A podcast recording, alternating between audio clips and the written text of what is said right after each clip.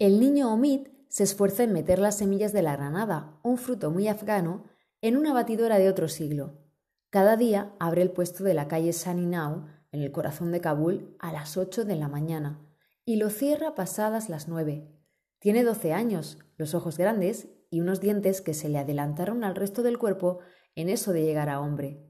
Asegura que acude a la escuela cuando su padre le da el relevo, pero son ya las once de la mañana y eso al menos hoy no ha sucedido.